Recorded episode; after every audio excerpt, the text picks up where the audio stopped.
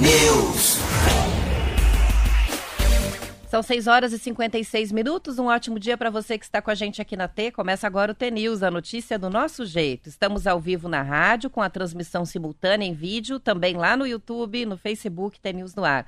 Os ouvintes participam pelas redes e mandam as mensagens também pelo WhatsApp, 419 92770063. Hoje é quinta-feira, dia 28 de abril de 2022 e o T News começa já. Bom dia, Marcelo Almeida. Bom dia, Roberto, tudo bem? Tudo bem, me dei conta que a gente está terminando a semana, quinta-feira já, e terminando o mês, 28 de abril. Que maravilha. Como tá passando rápido Não, 2022. Foi esse, essa história da- do fim da pandemia, da, é assim, é, é muito rápido, chega sexta-feira. Pra mim tá, tá diferente. A pandemia foi longa pra caramba, né? Muita gente acha que passou rápido. Pra mim, esses dois anos parece que foram dez anos, né? Tudo fechado, tudo parado, mas agora é um ritmo muito intenso, né? É uma. Eu vejo assim, às vezes na minha agenda, cinco, seis coisas por dia, assim, meu Deus, coisas tão distintas e. Mas é uma. Tá, tá, tá interessante o mundo. Não sei como é que é o seu mundo, mas o meu mundo, as pessoas estão chegando na hora nos eventos, tão, não estão demorando muito, estão sendo. Parece que estão prestando mais atenção no que a gente fala, a gente também presta mais atenção no outro. Não sei, pode ser que seja a maneira com que eu venho vendo o mundo depois da pandemia, mas há uma sensação de um, de um reconforto, né? de uma velocidade diferente, uma rotação por minuto diferente. Eu estou bem feliz. Ontem comprei uma revista, olha que legal, né? Como ah, o café, a cerveja, os pães, né? Assim, como eles viraram artesanais. Uma revista chamada Expresso Café para Todos. E dela fala: saiba como escolher as diferentes versões da bebida para seu dia a dia. É como fosse quase um manual, né? Para a gente saber a maneira que faz French press, café coado, café expresso, né? Ah, as maneiras para chegar no café. Algum- algumas cafeterias que oferecem essas diferentes formas né, de preparo do café, é, no próprio cardápio tem uma pequena explicação e é super curioso de entender, né? É, com a prensa francesa, a extração do óleo, o quanto se queima ou não queima do Sim, café, o que mais, sim. o que, que tem mais ou menos, dependendo da maneira como é filtrado ou se é expresso. É tão legal entender, né? é, ler a respeito e depois experimentar. Porque daí Muito. você já fica condicionado a prestar atenção em coisas que não prestaria. Mas o que eles fazem, pelo menos aqui na capital, eles falam qual, qual grão que você quer. Aí é demais também. Ah, você quer mais amentolado, mais madeirado, mais cítrico, mais adocicado. Aí a gente fica parecendo que é chocolate, né? Eu falei, e agora faço o quê? Com notas É, mais daí sabe eu florais. falo? Sabe o que eu falo? Me dá esse último aí que você falou. E daí fica mais Eu fácil. acho que o qual você me recomenda também é uma boa resposta. É, porque a, a- a gente não, assim, a gente não quer também ficar pensando no café, a gente quer, a gente quer tomar café, né? E eu tomo café coado. Eu falei, dá um coadinho aí que você acha que é o que mais sai. Ge- Geralmente o que mais sai também é uma boa, sabe? O que, que se mais vende nesse restaurante? Ah, o que mais sai é filé parmegiana. Então me dá um filé parmegiana. O que, que mais bebem aqui?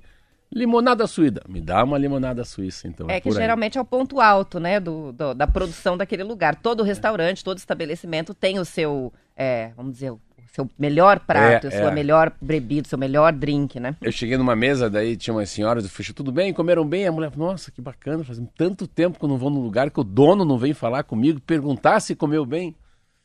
Ela falou, meu nome é Daniela, estou me despedindo do Brasil, vou morar em Dallas. Eu estou muito, muito feliz. Por dois motivos. Por comer um coração de amêndoa imperdoável, assim, imperdível, imperdoável, traficante, porque eu vou ficar apaixonada por ele, e pelo senhor vir na mesa. Eu falei, por quê? Não, porque assim, é- é, a gente achou que você tinha cara de dono, andava igual o dono, tava com jeito de dono e veio na nossa mesa e perguntou. Já que o senhor perguntou, deixa eu te contar uma coisa. Esses dias estive aqui, pedi, pero o café não estava muito frio. Depois, na hora de pagar, eu falei que o café estava muito frio, não estava quente. Eu falei, então a senhora, para a senhora, nota 7. Por quê? A senhora tinha que reclamar na hora, eles trocariam o café, a senhora sairia daqui com a impressão boa. A senhora foi embora com a impressão ruim. Como é que está hoje? Ah, o café está muito bom, é um cappuccino, mas falta, falta um pouco de leite, está muito forte. Eu posso esquentar o leite para a senhora? Pode. É no micro-ondas? Falei, claro que não. Aqui tem máquina, aqui não tem micro-ondas para esquentar leite. Ela falou, agora, olha, eu já gostava daqui, agora gosto mais. Eu estou dizendo isso porque uma pequena atitude como faz a diferença, né? Entre o patrão e o empregado ou entre o dono e o cliente.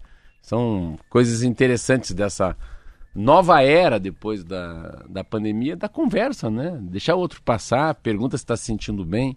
Eu sempre digo para as pessoas, Não tem a segunda chance para ter a primeira impressão. Não tem a segunda chance para ter a primeira impressão. É a primeira impressão. Tem que, acertar de primeira. É. Agora, você, para a gente encerrar aí pro Matê, você falou sobre é, uma porção de questões aí positivas, né, da volta da pandemia, do fim da pandemia, de como a volta não, o fim dela, né, e de como as pessoas estão se sentindo e os eventos e, e é uma coisa eu sinto assim que tem uma palavra aí é, que eu acho que traduz muito o sentimento não só do consumidor, mas principalmente do comerciante, do dono, do uh, funcionário, da, que ficou todo esse tempo com aquilo engessado, né? Sem é. saber o que ia acontecer. Gratidão. As pessoas estão gratas pelo retorno. Isso mesmo. Estão é gostando gratidão. de receber o cliente, estão gostando de ver a casa enchendo, não é isso? É, é um a, sentimento a, de gratidão. A gratidão. E gratidão é, é você fazer alguma coisa para uma pessoa como você a amasse. Você não a ama, você não a conhece, você não faz parte da tua família, você não sabe o nome. Mas é uma gratidão tão grande a pessoa estar tá comendo no teu ambiente. É isso mesmo, a palavra é gratidão. E ela traz uma coisa que é muito louca. Essa, essa pandemia trouxe uma. O fim da pandemia é o reencontro do beijo, do abraço. Ontem tinha umas 5, 6 senhoras, mas com uma, uma idade muito avançada. Eu falei, mas que topzera vocês sentadas aqui. Mas também que coisa mais ridícula comer só pão de queijo aqui. Vocês estão igual eu. Café com leite, pão de queijo, pão na chapa, arroz com feijão, sim, somos conservadora. E inglês. É, era uma conservadora reunindo, um vento batendo na cabeça de uma lá com cabelinho branco. Falei, não, fecha a janela, enfim. É, essa, essa vida que voltou, e é uma vida conversada, uma vida olhada, né? Uma vida.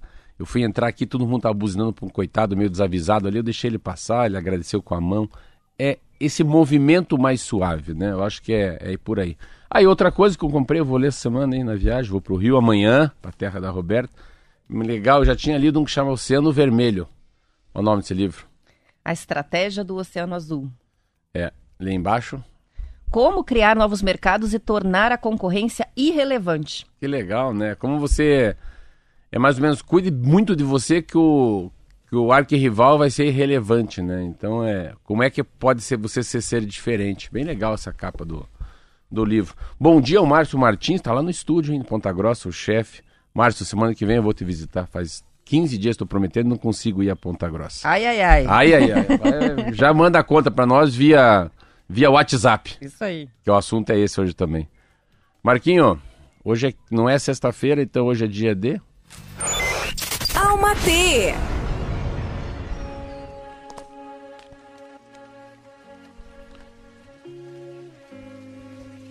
A beleza física um dia acaba. Nem mesmo toda a fortuna do mundo é capaz de comprar a nobreza do espírito. Porque bonito, bonito é quem tem alma, quem tem alma simples. Grande, grande é aquele que alimenta o amor mais do que o seu próprio ego. A humildade é terreno fértil, fértil para a felicidade verdadeira. Então, impressione, Impressione pela coragem de ser verdade nesse mundo de felicidade ditada, belezas vazias. Viva em busca, viva em busca de conquistas que te enriqueçam espiritualmente. Seja a pessoa mais linda que puder, porque as pessoas realmente bonitas são aquelas que refletem, refletem no exterior toda a beleza que transforma e transborda em seu interior. Seja alguém que ilumine, Seja alguém que ilumine o mundo, o mundo do outro através da luz e energia que você emana. O resto, o resto é pura vaidade e capricho do ego. O resto, o resto são apenas banalidades, banalidades efêmeras. Van de luz. Lindo, são 7 horas e 5 minutos, muitos ouvintes participando, escrevendo pra gente. Tem a Umbelinda que mandou uma foto hoje aqui, que parece brincadeira. Ela falou: esse verde no quintal da minha casa, tem uma floresta atrás da casa dela, coisa mais gostosa.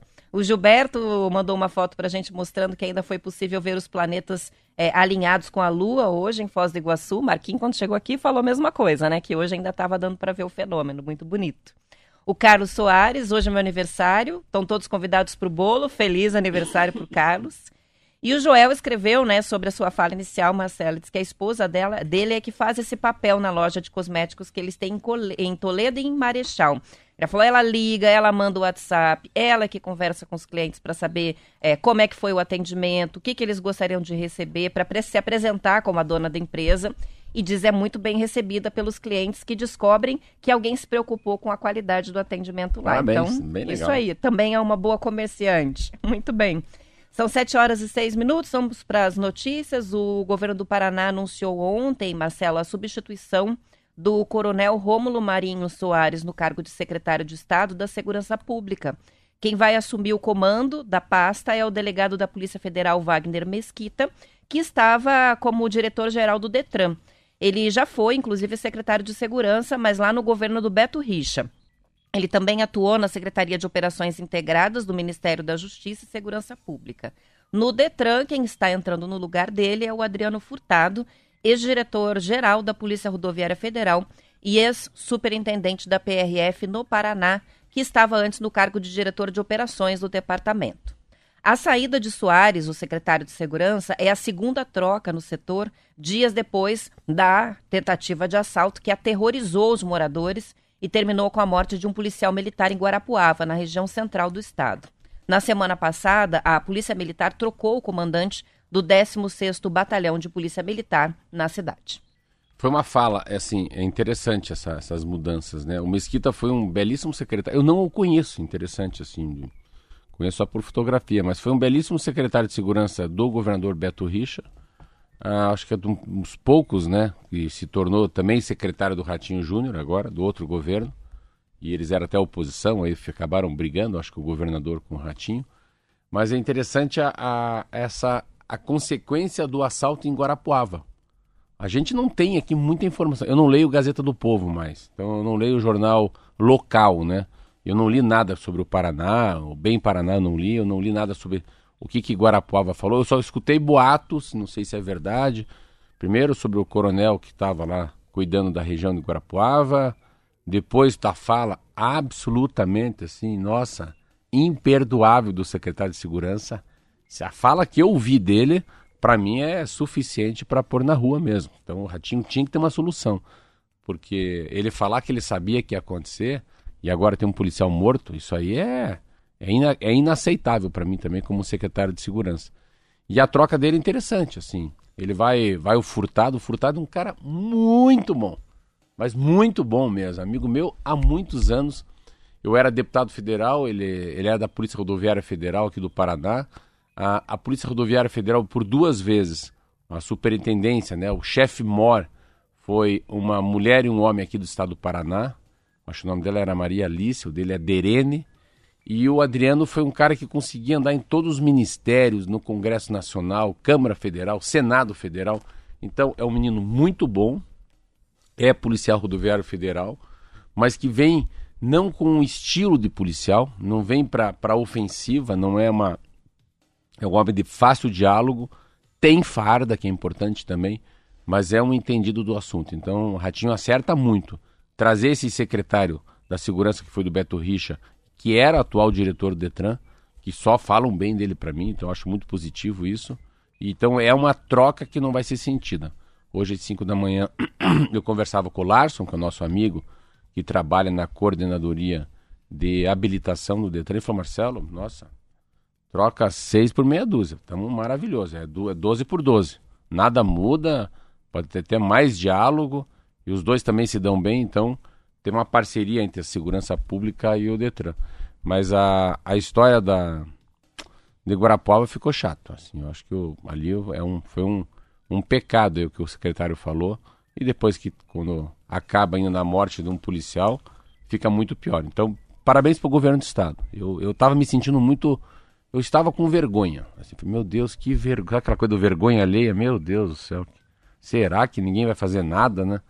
Então o governo sai da inércia, toma uma atitude que eu acredito que foi, foi positiva para todo mundo. É uma resposta para a sociedade, pelo menos para mim, como comunicador da Rádio T, ficou bem, bem, bem menos ruim de que como estava. Não foi feito um pronunciamento, né, fazendo associação direta entre uma coisa e outra, mas sabemos que tem sim uma relação é, com o episódio de Guarapuava. Mas o governador não veio a público, não fez nenhuma não. crítica direta ao secretário, simplesmente trocou. É, ele tem uma tá coisa, uma, uma, posicionamento bom assim. Há muito tempo não falo com o Ratinho, as pessoas sabem, eu, eu convivi muito com o Ratinho Júnior. Uh, fiz uma campanha, foi a primeira pessoa que chegou numa campanha para prefeito dele, financeiramente ajudei, com umas ideias e mas que foi a vida é assim, né? De, continua sendo meu amigo, mas é um governador que eu pouco falei. Você vê, é o governador é a pessoa que eu mais tenho intimidade e foi, a, foi o governador que eu menos visitei em quatro anos. É inacreditável, assim, saber que eu conversei com o Ratinho durante quatro anos uma vez só. Meu Deus do céu. Mas cada vez que a gente fala pelo celular, ele me liga, a gente conversa, passa mensagem, as filhas são amigas. Mas eu fui uma vez no Palácio do Governo em quatro anos. E isso também é legal, porque ele é, ele é governador e eu tenho um, um espaço, às vezes, para criticá-lo, mas com hombridade, né, o governo, e também tenho espaço para aplaudi-lo, né, quando ele faz. Ratinho tem uma coisa que eu gosto muito, que ele não se exibe, ele não é exibido. Então, faz essa mudança, mas não aparece ele. Vai para Covid está explodindo, vai o Beto Preto falar, não vai o Ratinho. Esse lado mais, em inglês eles chamam essa palavra de low profile Low profile é aquele que voa baixo, assim, que fala pouco, né? Não se expõe muito. Mais sossegado, né? Mais sossegado, é. E acaba, eu acho que nessa esse turbilhão de informações, de, né, de Twitter, de... Que é o contrário de um ex-governador nosso que chama-se Roberto Requião, né? Que fala! que esse falava pelos cotovelos. Todo dia, Todo dia é. uma polêmica ou três. É, não é, era assim? não polêmica, mas tá bom. Que bom. O Detran ganha... Que legal que ó, o secretário de Segurança Pública também voltou a ser o Mesquita. Acho que é bom para o Paraná. São 7 horas e 12 minutos, vamos para intervalo, já voltamos.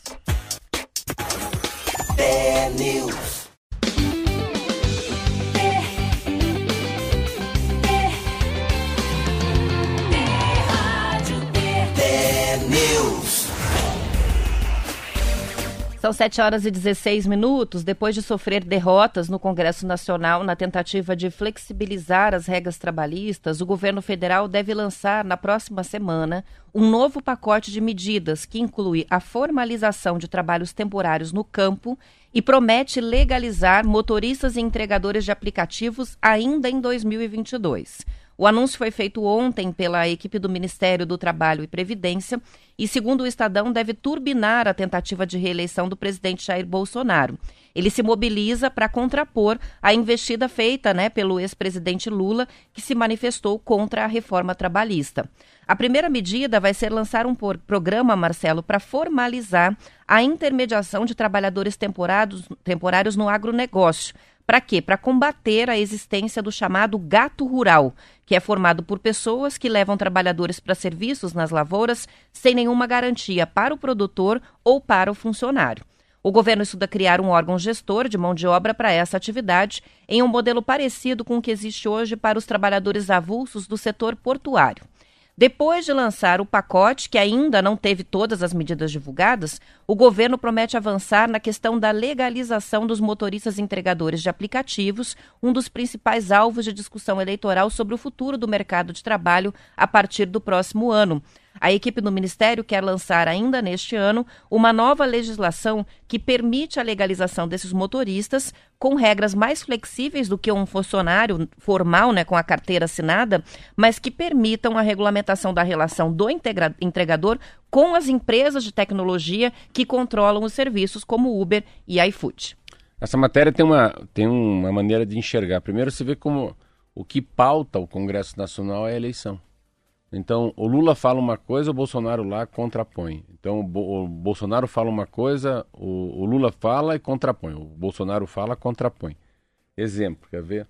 Eu vi um programa na Globo News que é sobre aquele deputado Daniel Silveira lá, que foi perdoado né, pelo presidente da República e criou um bafafá, um, um problemaço entre o Supremo Tribunal Federal, a Câmara Federal, o Senado e o Poder Executivo. Então, mas daí todo mundo, aí, e o Lula, e o Lula, e o Lula? O Lula não vai falar nada? O Lula... Então o Lula foi o único candidato a presidente que não, não quis falar.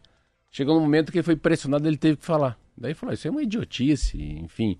Eles querem que eu fale, porque daí fica dando, fica dando mais é, espaço na mídia para o Bolsonaro. Em relação a, a, a, a, essa, essa lei. Estúpido, né? Foi isso que foi ele. Estúpido. Que a medida foi Sobre estúpida. Sobre a, história dos, dos, aplicativos, 1 milhão e 400 mil pessoas trabalham no Uber 99, iFood.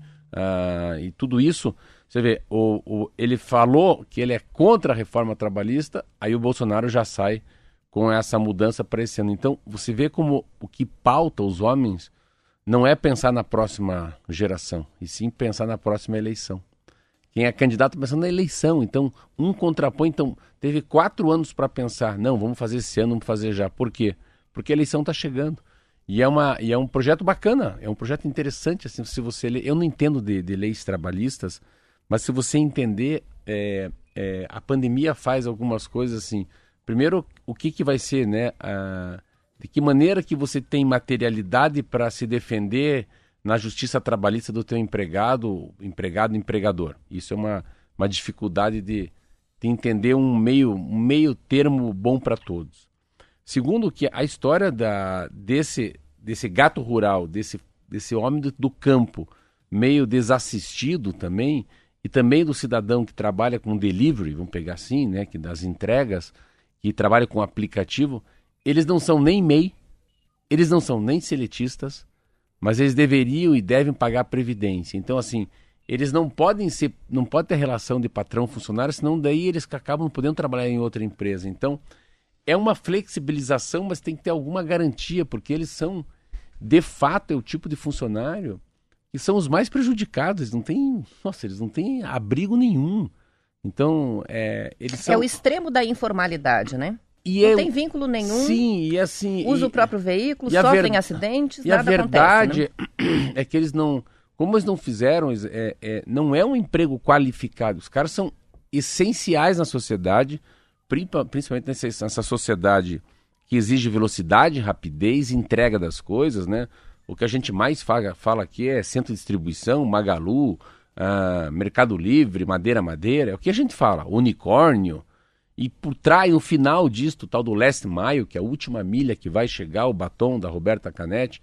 Então, a entrega de comida, a entrega de mercadoria é feita por, esse, por essa camada da população que não teve oportunidade de ser seletista, ou que está desempregado, ou que não ter- terminou o ensino médio. Então, esse cara é o cara que se dana, se arrebenta para fazer a sociedade andar, mas que não é assistido pela Previdência, nem pelo governo, nem pela Justiça. Então, fazer alguma coisa é importante, mas nada que vai engessá-lo. Eu li essa matéria às 5 horas da manhã, depois eu li uma outra contrapondo, porque os empregados e os patrões não sabem se essa lei é boa ou não. Então, é uma discussão interessante, né? O que eu gostei do governo é que é para já. Eu acho isso importante. É, Esquece que tem eleição no final do ano, mas a importância que o governo federal deu ontem para isso é muito grande. E mexe tanto com o rural, tanto com o mundo urbano. São 7 horas e 22 minutos e agora vamos falar sobre vacina. A cada 10 crianças brasileiras, três não receberam as vacinas contra doenças perigosas que podem ser fatais. Isso é o que está apontando o levantamento feito pelo Unicef, que é o Fundo das Nações Unidas para a Infância. O estudo usou dados do Plano Nacional de Imunização de crianças menores de 5 anos em todas as regiões brasileiras. Os números mostram que a imunização contra a tríplice viral, ou a imunização à vacina chamada tríplice viral, que inclui sarampo, cachumba e rubéola, caiu de 93% em 2019 para 71% em 2021. Já a cobertura de vacinação contra a poliomielite caiu de 84% para 67,7%. É, no ano passado. A queda na cobertura vacinal acontecia desde 2015, não foi só por causa da pandemia, mas é lógico que a situação se agravou bastante por conta da Covid-19. A oficial de saúde do Unicef, Stephanie Amaral, disse em entrevista à Folha de São Paulo que muitas famílias acabaram deixando de levar as crianças para tomar as vacinas regulares por medo delas serem infectadas pelo coronavírus. Segundo ela, estudos do próprio Unicef apontam que a o principal motivo para não vacinação é desinformação. Como muitas dessas doenças foram eliminadas no país, as pessoas acabam esquecendo que elas existem e desistem da imunização. Um exemplo é a polio, que teve o último caso registrado em 1989. As novas mães, pais e profissionais de saúde que não tiveram contato com a doença, não ouviram né, falar de tantos casos e do que acontece com quem pega polio, tendem a achar que não precisam vacinar porque as doenças não ocorrem mais. mais. Mas não é verdade, porque os micro-organismos continuam em circulação e todas essas doenças podem voltar. É uma, é uma matéria muito legal. Eu, eu, eu, li- eu tinha lido ela. Eu li ela na, na, na Folha. Acho que é a mesma. Você até mencionou aqui, né? É. Foram algumas reportagens seguidas que saíram com esses dados, né? Falando é, de como caiu a assim, vacinação. No Brasil é, é incomparável o sul, o sul com o norte, né? O norte, eu estava vendo aqui, os dados do norte são muito ruins. Eles pegam aqui uma, uma região como Pará, Mapá, o negócio é, é, muito mais violento aqui daqui no sul. Ah, o que, que eles percebem? Que tanto o sarampo, tanto o cachumba, tanto o rubéola, é, eles caíram muito, a poliomielite caiu muito, muito, e são é um mix de desinformação ou de fake news. Então, é uma desinformação muito grande das pessoas. Segundo, as pessoas não estão mais habituadas a ouvir, não acreditam que as pessoas podem morrer de sarampo, pegar poliomielite. Então, assim, vai se deixando porque está muito bem.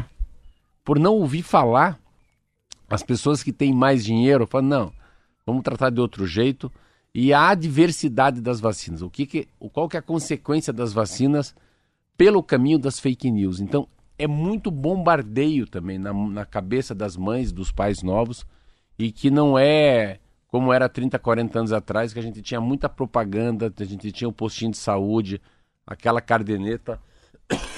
E teve um movimento, não sei se você lembra, antes da pandemia, que era o um movimento anti-vacina, né?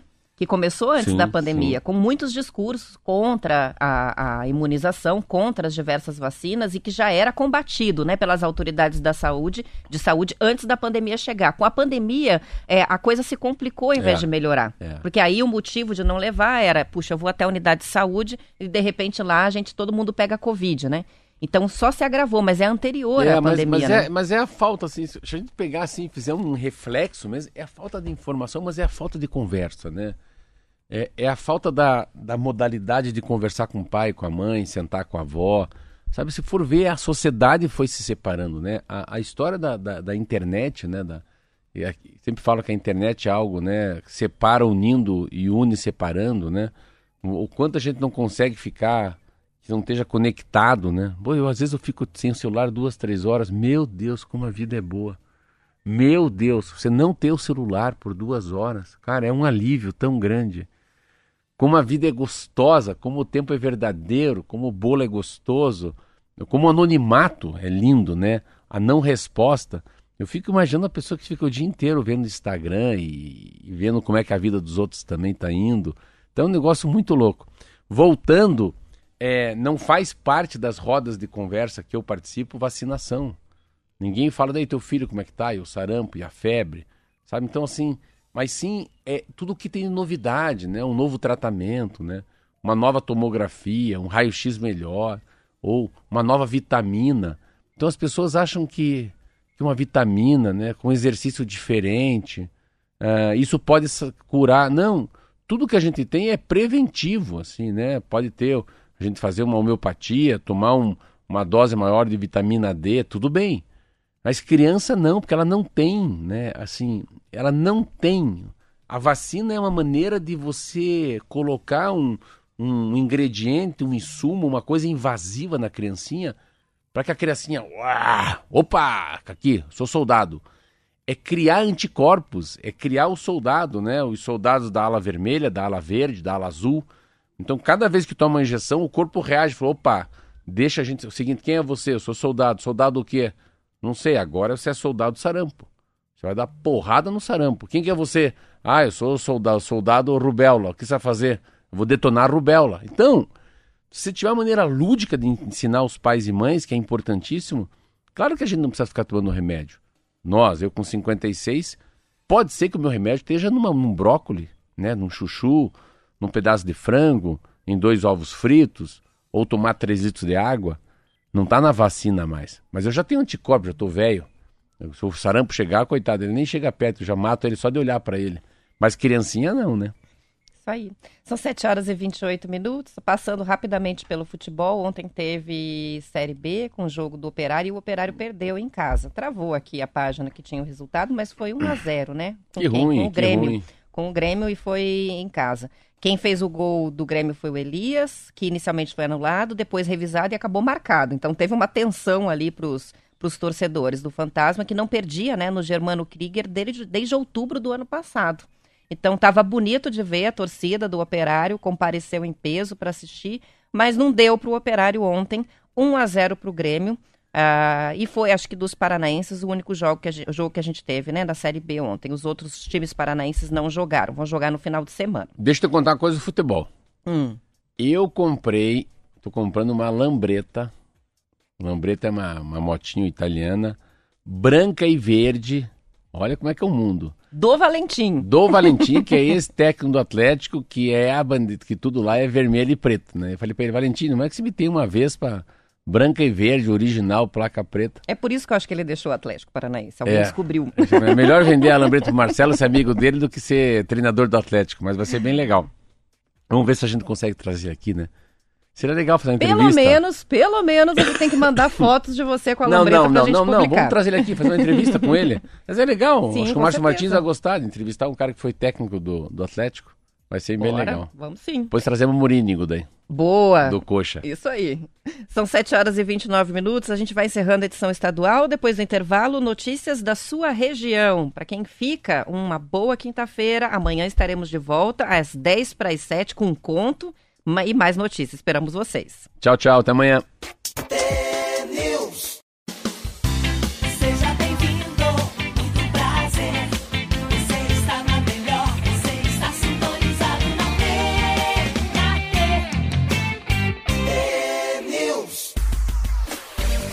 São 7 horas e 31 minutos. Um fenômeno ainda sem explicação aconteceu nas contas do Twitter do presidente Jair Bolsonaro e políticos próximos dele. Em 24 horas, o presidente ganhou 65 mil novos seguidores e a maioria tinham acabado de criar conta no Twitter. Desde o dia 13 de abril, ele vinha ganhando em média 4.200 novos seguidores por dia, de acordo com a ferramenta de monitoramento Social Blade. O fenômeno se espalhou por perfis de outros aliados do presidente e também dos filhos dele. Quem primeiro registrou a movimentação atípica foi um americano, especialista em tecnologia, Christopher Bowsey. É, escrevendo em inglês, ele registrou que 93% dos novos perfis que seguiram a conta do presidente brasileiro foram recém-gerados, ou seja, acabaram de entrar na mídia social. Das 65 mil contas que começaram a seguir Bolsonaro, 61.300 foram criadas entre segunda e terça-feira dessa semana. O especialista, que é fundador de uma ferramenta de monitoramento de bots na internet, que, que são bots? Os robozinhos, afirmou não acreditar que seja um fenômeno natural. Os bots são programas de computador que trabalham sozinhos e são usados para tarefas repetitivas. Eles têm sido usados como falsos usuários de mídias sociais que interagem com usuários de verdade. Então, há essa suspeita, embora sem nenhuma comprovação, mas há essa suspeita de que se criou uma grande quantidade de robozinhos aí de segunda para terça-feira no loucura, Twitter. né? Eu, eu não entendo, assim, não adianta eu ficar querendo palpitar muito, mas é, como ficou rasa essa eleição. Meu Deus do céu, cara, é inacreditável, fico imaginando. Eu que, claro, eu sou um velho novo, um novo velho, porque eu não conseguia entrar na internet, não conseguia ser um homem digital, tenho dificuldade com Pix, não faço, não faço TED, tenho funcionários, funcionários que fazem tudo para mim. E eu acabei ficando no mundo da literatura, na, né, na, na comunicação, na comunicação aqui falada, escrita e eu leio, leio em papel ainda, os jornais aqui em cima. Mas, cara, é uma nação, imaginar que pega, pega o Estadão de hoje, de ontem, cara, a discussão é tudo em cima de meio de comunicação da eleição. É o Twitter e a próxima notícia que a gente vai falar que é do WhatsApp. No WhatsApp, então assim, cara, é muito mais justo, é muito mais justo você deixar um comício com os titãozinhos chororó do que você ter Telegram, Twitter e, e WhatsApp correndo solto. Porque a chance de você ver um pé de macaco, uma orelha seca falando e perceber que ele está mentindo é muito maior do que escondido atrás de uma, uma mensagem, de uma foto ou de um vídeo, né? Que é, que é que acaba sendo feito da maneira que, que vai nos iludir. Então, a, o fake news ou a verdade atrás de um smartphone não é tão verdade quanto ver um candidato, né? Você imaginou, cara, que se fosse uma lei, você só pode votar naquele candidato que te dá a mão, uma coisa assim, você tinha que ver o candidato. Eu tava vendo na televisão, Roberta, meu Deus do céu, eu tô... Os pré-candidatos a presidente da república, já viu esses caras falando, não? Não, pode pegar esse do Novo, esse Dávila, ou do B, um outro deputado federal. A Simone Tebet até fala melhorzinho. Mas assim, é muito difícil você não ficar entre o Bolsonaro e o Lula. É muito difícil. Mas é por falta de escolha mesmo. Bolsonaro, com todas as suas debilidades, que eu acho, fui deputado com ele, mas, cara, tem coragem, fala, chuta a mãe, dá porrada, grita.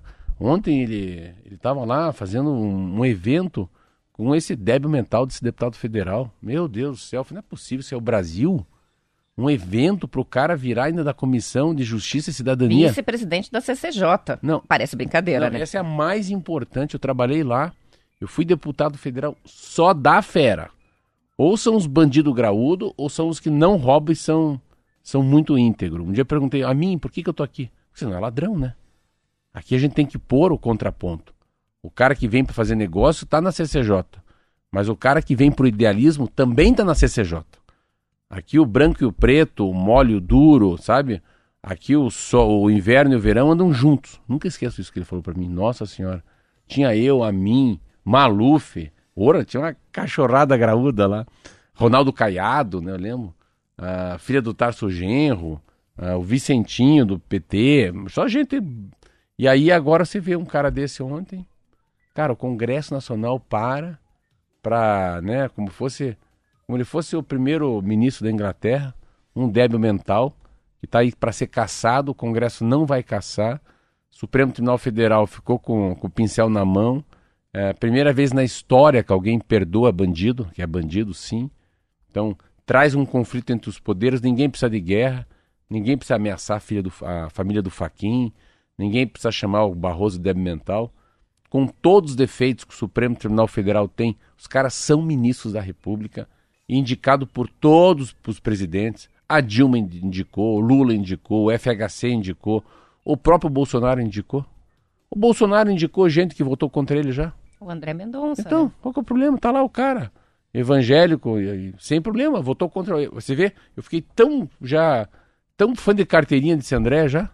Você vê, entrou agora e já vota contra o, o Bolsonaro. Isso que é interessante. O cara tem uma, uma certa independência, ele tem uma. Ele é, ele é imparcial no- nos, nos momentos difíceis. Então, essa história da eleição é muito louco, cara. A gente não vai conseguir ter uma tese, Roberto, nessa eleição. Né? Um uma proposta de educação, o que, que o cara pensa do aplicativo, o que, que o, cara pensa da guerra da Ucrânia, o que que, qual que é a solução dele para os insumos, o que, que ele pensa sobre o aborto, o que, que ele pensa sobre a maconha, como é que ele vê as religiões do mundo, sabe assim, um negócio maior. O que, que ele pensa para as estradas do Brasil, como é que ele está vendo a- a- o êxito rural, como é que ele está vendo a- as crianças no, no exame PISA, o que, que ele pensa do Enem. Pá, não vai ter nada disso. Então, os candidatos vão ficar muito mais se ofendendo do que tendo proposta. discutindo as grandes questões, né? Bom, sobre o WhatsApp, o que, que aconteceu? O presidente Jair Bolsonaro se reuniu ontem com os representantes do WhatsApp e aí foi confirmado que o lançamento da nova funcionalidade do aplicativo, que é o alvo de toda a polêmica, né, que permite o disparo simultâneo para milhares de É pessoas, pós-eleição, né? Vai ficar mesmo para depois das eleições. A decisão é contrária à vontade do presidente, que ele queria já usar a nova aba Comunidades na campanha eleitoral. Os representantes do WhatsApp negaram que o prazo de início da nova ferramenta tenha qualquer relação com o acordo entre a empresa e o Tribunal Superior Eleitoral. O adiamento foi justificado por questões de mercado e aí parece que a discussão encerrou. Mas, segundo a Folha apurou, o lançamento global da aba vai acontecer em setembro, é, um mês antes das eleições brasileiras. O WhatsApp anunciou em estágio experimental esse novo recurso. Na prática, é um grande grupo de grupos, que pode ter milhares de membros com toda a comunicação criptografada. Hoje, cada grupo de WhatsApp tem no máximo 256 integrantes. Esse recurso vai estar em teste em alguns usuários ah, já nos próximos meses e para o Brasil vai ser lançado só depois mesmo das eleições. O que, que é o 256 pessoas? É um É grupo o da Rádio número T? que o número que você pode colocar de pessoas dentro de um grupo do WhatsApp. Só podem 256. Só? O Telegram é limitado. Se você quiser fazer um grupo com milhões de pessoas, você faz. No WhatsApp não. O que que eles estão criando? Uma aba comunidade em que você agrupa os grupos. Então, com isso, você consegue com um clique mandar uma mensagem Ah. para mais de Ah, 2.560 entendi. Os integrantes. subgrupos viram um grupão. Isso, um grupão. É, são, é, dá para você colocar até 100 grupos dentro dessa aba e cada grupo 256, então é só fazer as contas aí. Você dispara uma mensagem para mais de milhares, 2.500 é, pessoas de uma vez só. Então é isso, na verdade amplia, né? a- o alcance de uma postagem que é mandada é, para a massa, né? Vamos É, a gente assim. fica na dúvida. Eu li também e achei interessante, assim. Eu achei que eu achei que o pessoal da WhatsApp foi primeiro que eu achei inacreditável um presidente sentar com o WhatsApp para saber se vai ter para eleição ou não. É, é isso, assim. É eu sentar, é eu sentar para quê? Eu sentar para discutir na prestinaria ah, uma, não dá, não sei, não sei usar aqui, mas enfim. Então, um presidente discutir, porque assim, é tão eleitoral o WhatsApp para ele, é tão. Ele está procurando tantas ferramentas para se reeleger, e, e eu achei muito legal a resposta do WhatsApp. Daí também me convenceu, sabe? Falei, calma, calma. Lançamento mundial é em setembro. Não tem acordo com a Justiça Eleitoral Não tem brasileira. nada a ver não com a tem eleição de nada. vocês. Se a eleição de vocês forem. é, é, se fossem depois ou antes, não importa se é dezembro, janeiro, porque pode ser que a gente não venha para América Latina. E não é só o Brasil, tem Chile, tem Argentina. Então, os caras deram uma resposta muito legal. Não tem vínculo nenhum com eleição. O nosso problema é muito mais uma implantação técnica no país. E isso eu achei muito legal do WhatsApp. E agora você vê, né? A gente fala aqui de Telegram, vê o Twitter ontem, né? Essa história do Twitter ser comprado, né? O que que faz, né? O Musk, né? O Musk, não é o nome dele? Isso. Elon Musk, Elon Musk. comprar o Twitter. Então se vê a, a, a importância, o valor agregado que tem essas plataformas de comunicação. Então você vê como, como a gente perdeu espaço, né? A televisão, o rádio, o jornal. Mas é na televisão, no rádio e jornal que é mais fácil você, ah, você escutar o que é mais próximo da verdade, né? Quando eu falo uma coisa aqui, conforme for, pessoa, "Putz, será que o Marcelo está falando a verdade? Onde será que ele pegou essa informação? Ele pegou da Folha, pegou do Valor, mas quem que escreveu isso que o Marcelo leu sobre, né, sobre o furtado que vai assumir o Detran? Mas do jeito que eu falei, o cara que me ouviu hoje de manhã cedo, ele vai sair com uma impressão, sim, que o Mesquita é muito bom como secretário de segurança, e ele vai ter uma impressão que eu falei do furtado, que vai ser muito bom como diretor Detran. Então, é, eu tenho informação que eles são muito bons, porque a informação é quente. E eu os o conheço, pelo menos conheço um muito. Então, sabe, a diferença entre eu falar bem do novo diretor Detran e ter um fake news que ele é um vagabundo, cara, mas o que que soa mais fácil? Só que a- a- as plataformas de comunicação, impressionante como elas estão caindo, criando uma credibilidade sem ter uma pessoa por trás falando, né? É muito louco isso. Isso aí. São 7 horas e 43 minutos. O Brasil, Marcelo, tem cerca de 7 mil obras paralisadas, segundo um levantamento divulgado pela Confederação Nacional dos Municípios, que analisou cinco plataformas do governo federal. São escolas, postos de saúde e casas populares que não foram concluídas até hoje. Financiadas com recursos públicos, essas obras que não avançaram somariam investimentos de 9,3 bilhões de reais. A concentração de obras paralisadas é maior em cidades de pequeno porte. Quanto ao tipo de obra que é abandonada, a maioria são construções ou restaurações de escolas. O levantamento aponta que os ministérios do Desenvolvimento Regional e Turismo são responsáveis por 75% das obras e valor global, global desses contratos. A reportagem é do jornal O Globo. Você estava É. mostrando no Estadão a mesma matéria? Acho que é. Ah, isso aí, mesma matéria no Estadão. É mesmo? 7 mil obras públicas paralisadas, né? Ela tem uma. uma... Você, você quer ler o finalzinho dela pra você ver que interessante que é essa matéria? Você fala que a matéria são 75% das obras. É, que o ministério, que os ministérios do Desenvolvimento Regional e do Turismo é que são responsáveis por 75% das obras e também do valor global desses contratos. Sabe por quê, não? Hum, Por quê? Vê se tem ideia. Porque tanto tá no turismo e no Ministério do, do do Regional. Desenvolvimento Regional? Porque tem obra, muita obra parada. Do, da- da- do, do governo federal. Por ser, são obras feitas em convênios com os municípios? Emenda dos deputados. As emendas.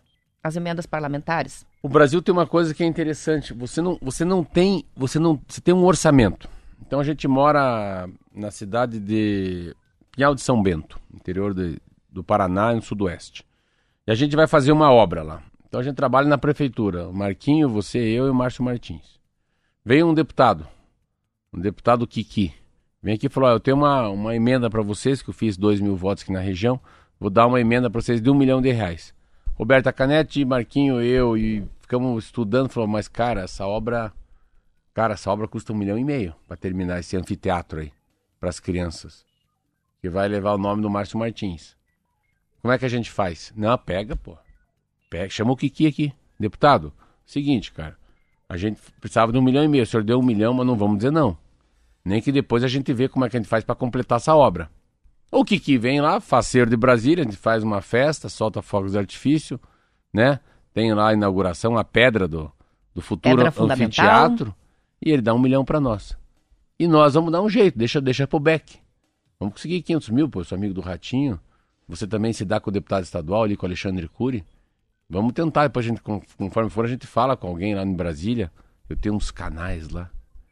Aí veio um milhão, faltou 500 mil para acabar. Então, o acabamento da obra, geralmente a obra não acabou porque o final é muito caro. Então, assim, a pessoa que é engenharia, a pessoa sabe quanto custa para encher uma casa que está pronta. Ou quanto custa o azulejo, o vaso sanitário, um rodapé, quanto custa o, ca- a- o o- o- o- o- aí o, a porta, o, qual é o nome disso aqui? O caixilho da O porta. Castilho. Então, assim, é caríssimo. Então, faz, não vai dizer não pro deputado, né? Porque o deputado fez voto e a obra é maior do que aquela emenda, por isso que tem muita emenda dos deputados desses dois ministérios, entendeu? Por isso que não acaba. É difícil você ver, é muito difícil você ver vários postos de saúde inacabável. É difícil. Mas escola tem um monte. Es- escola tem um monte. Escola tem um monte, teatro tem um monte, portal da cidade tem um monte.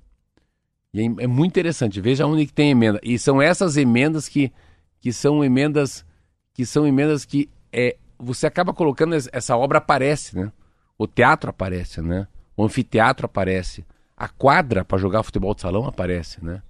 Jamais haver um, deputado colocando o dinheiro em saneamento básico.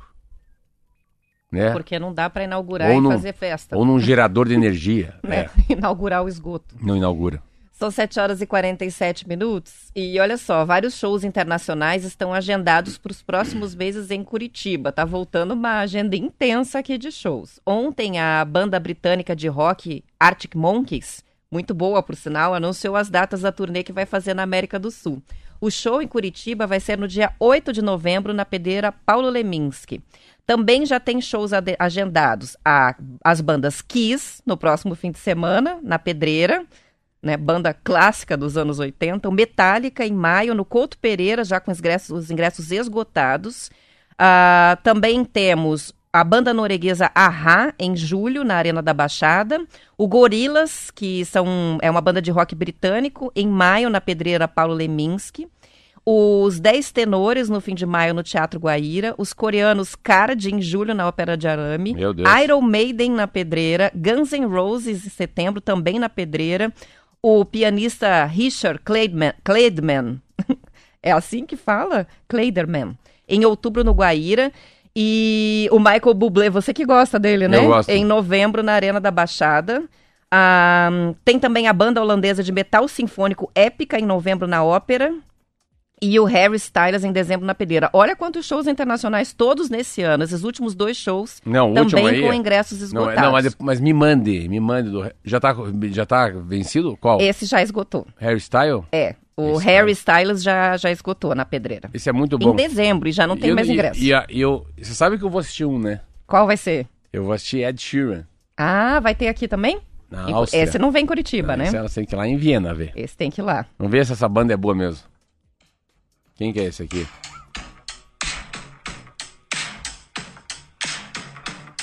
Essa a Roberta sabe, né? O Arctic. Eu, acho- eu- eu gosto dessa banda, acho muito legal. Eu não conhecia. É boa assim, é? É boa, é boa. E é inglês, é. É uma banda inglesa. Eu tava nova, hein? Tava vendo ali 2002, uma coisa assim. Então, essa vai tocar, não? Que, que, que, que tá vindo agora? É, ela também. Vai tocar aqui em Curitiba essa? Vai, vai tocar em Curitiba também. Quando é essa? Essa dá pra ir ver? Não dá. Essa tem ainda. É? Ah, eles, eles anunciaram agora, né? O show vai ser 8 de novembro na Pedreira. Bom, show na Pedreira é sempre sensacional, né? É, e, eu achei interessante que vem várias bandas antigas, né? Vem Guns N' Roses, vem Iron É. Maiden, vem Metallica, vem o Kiss, vem o Ahá. Então, Muito rock, né? muito rock, pesado. e muito show legal pra assistir aí. É. O duro é o preço dos ingressos, né? Cada É, vez mais é- é difícil de barato, né? assistir. Não é, Muito vin- não é caro. vintão, né? Não, não é. Esses dias eu vi o pessoal do- que comprou Metallica é, e o show foi adiado e agora remarcado no Couto, tá revendendo a mil reais os ingressos na internet. Porque todo mundo quer, não tem mais, e aí quem comprou a mais tá se desfazendo por mil reais. Então é isso. Caramba. hein? Quem que tem mil reais pra assistir É um show hoje em caro, dia é é muito, muito difícil, caro, né? é A cara do Marquinhos, a frustração. Não vai a nenhum, né, Marquinhos? São 7 horas e 50 minutos, vamos pro intervalo, a gente já volta.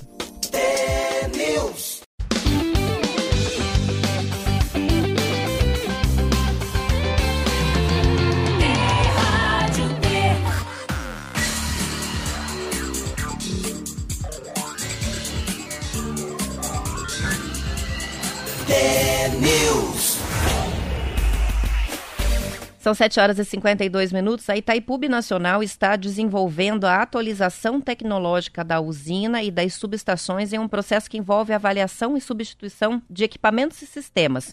O motivo é que a usina já está em operação há 35 anos e, segundo nota divulgada pela Itaipu Nacional, os padrões mundiais de ciclo de vida de equipamentos e componentes demandam a realização de uma modernização estruturada nos subsistemas. Já os equipamentos pesados, como as turbinas, geradores, têm um ciclo de vida mais longo e não são afetados por essa atualização que está começando agora. Segundo a nota, Marcela, a complexidade do projeto está principalmente em atualizar uma usina de grande porte em operação e, ao mesmo tempo, assegurar níveis adequados de produção de energia. Não pode parar, né? É um cenário bastante diferente de projetar e construir uma usina nova. Por isso, a Itaipu definiu um planejamento estratégico para a execução dessa atualização que considera a longa duração, várias frentes de execução e várias atividades que vão ser feitas principalmente e principalmente consolidadas. Eles têm que ir fazendo em pequenas etapas para não prejudicar eh, a produção de energia enquanto atualizam toda a usina. A energia elétrica é uma coisa tão complexa, assim. Eu lembro que na faculdade eu nunca entendi direito. Meu pai, sim, meu pai trabalhava, a Serra Almeida era uma empresa que fez muita hidrelétrica no Brasil, tinha capacidade, tinha know-how nisso. Mas mesmo fazendo engenharia é tão, é tão surreal, assim. Porque se você começar a ler uma matéria sobre hidrelétrica, ah, é inacreditável como eles fazem para um século. Então, assim, se imaginar que o cara fez. Não uma- adianta projetar alguma coisa para 10 anos, é, né? mas assim, pensa, eles fazem lá em 1950 com a durabilidade até 2050. Então, sabe, nem estarão aqui vivos mais quem fez e é, né, o montante, a jusante, o tamanho da turbina, são coisas muito atemporais, né? E é interessante essa matéria que você vê dentro dessa atemporalidade tem algo para ser feito, tem um pequenos acertos de modernidade que é que a gente está lendo aí. Só que é, isso é a mesma coisa que você. ah, isso é o famoso trocar né, o, o pneu do carro ele andando. Não é, como é que você parar, Itaipu? Não para de chover, não para de passar água. Ele tem uma capacidade de geração de energia brutal para o país. Ele é um, é um colapso, né? Não ter Itaipu. Mas ao mesmo tempo ela precisa ser, né? Ela precisa, a, ela precisa ser agredida para, ela precisa ser, né? Assim, é, provocada para ter mais tecnologia. Daí você tem que trocar essa tecnologia dela. Meu Deus do céu. Fico imaginando quantas cabeças pensantes, né? Para trocar, para modernizar ela sem parar ela. É muito louco. Mas é, essa coisa hidrelétrica é muito. Eu não lembro mais os livros que eu li. Eu li um livro muito legal sobre isso, né?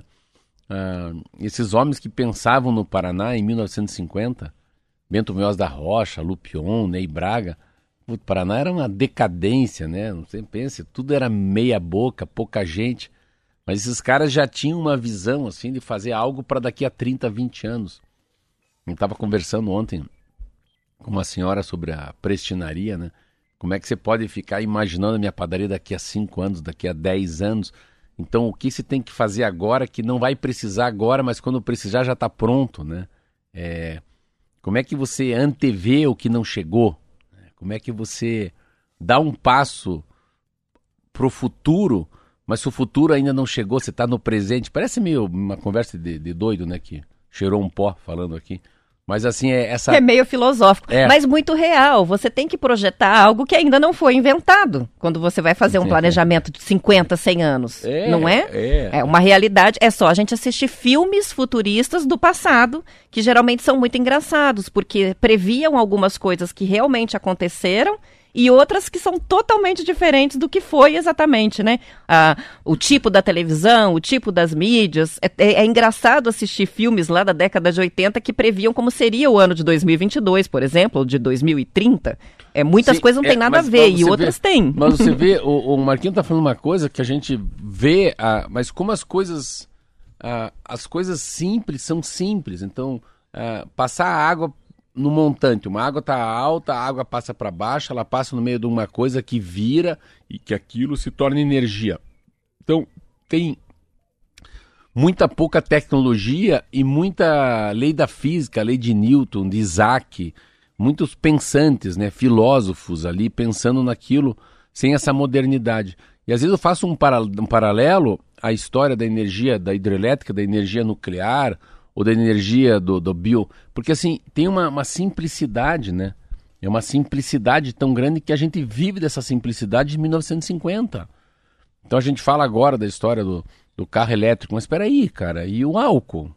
O álcool é uma simplicidade, plantar milho, soja, plantar cana-de-açúcar, daquilo extrair uma coisa que é transparente e que aquilo depois de queimado no carburador de um carro, na injeção eletrônica, seja o que for, não polui o mundo. Então você vê como as coisas simples fazem parte da vida da gente, né? E isso, eu às vezes tô, fico olhando as pessoas com o celular falei, cara, o que, que vai acontecer daqui a 10 anos? Será que o celular não vai cair, né? A gente tá falando aqui do. do, do Esses di- dias o que que tava falando? Como é que será que a gente vai ouvir música daqui 30 anos? Será que vai ter o fone? Como é que vão ser os fones? Eu falei que talvez você tenha um chip no cérebro É. e você Não, só aperte um botão na assim, cabeça. cara, o negócio de você poder... Difícil de projetar, Não, mas você né? poder fazer coisa normal, você poder ir no cinema, poder ver um teatro ao ar livre, você poder ver um cara tocando sim num palco, você poder ver uma bailarina, assim, o que eu tô dizendo, as coisas são tão, tão imediatas que você perdeu esse contato do contato, né? Vamos dizer, essa relação de viver o agora, tomando um café com alguém, falando da vida. É, é interessante como toda essa digitalização, Roberta, faz com que a gente perca o feeling do que, que é verdade, do que, que é bom, do que, que é gostoso e do que, que é fundamental para a vida. A gente fica vendo as coisas assim. Hoje a gente falou aqui algumas matérias, cara, a gente fica só falando de Telegram, Twitter, WhatsApp, grupo. Cara, falar de coisa séria, que é poliomielite, ninguém quer falar. Se prepare, porque metaverso logo vai ser um assunto que a gente não vai ter como escapar, porque o processo vai ser rápido, né? Cerca de cinco anos a gente já vai estar com tudo no metaverso. Essa é a previsão de quem trabalha com O tecnologia. que, que é Então- meta, o que, que é verso? Ah, aí você me pegou, né? É, um universo paralelo, né? Um Agora, universo meu, então, virtual. Não venha com metaverso, não venha com dinossauro, não venha com Já a... vai pensando como é, que não vai ser seu avatar. Não venha com Saturno e Netuno 工作 e nem com vida depois da morte lá em Marte. Essas coisas, Roberta vem com esses assuntos. Criptomoedas. Criptomoeda. Para completar os assuntos que o Marcelo adora. Não, criptomoeda também. Não, criptomoeda pra mim é, é o topzera. Isso aí. Vamos que vamos. Amanhã só vão ter esses assuntos. Tá, obrigado. São 7 horas e Te- eu, 59 eu minutos. te amo. A gente volta amanhã às 10 para as 7 com mais notícias. Agradecemos pelas várias participações dos ouvintes. Não deu tempo de registrar tudo, mas amanhã estaremos de volta contando com as participações novamente. Uma boa quinta-feira para todos hum. e até lá. Tchau, tchau. Até amanhã.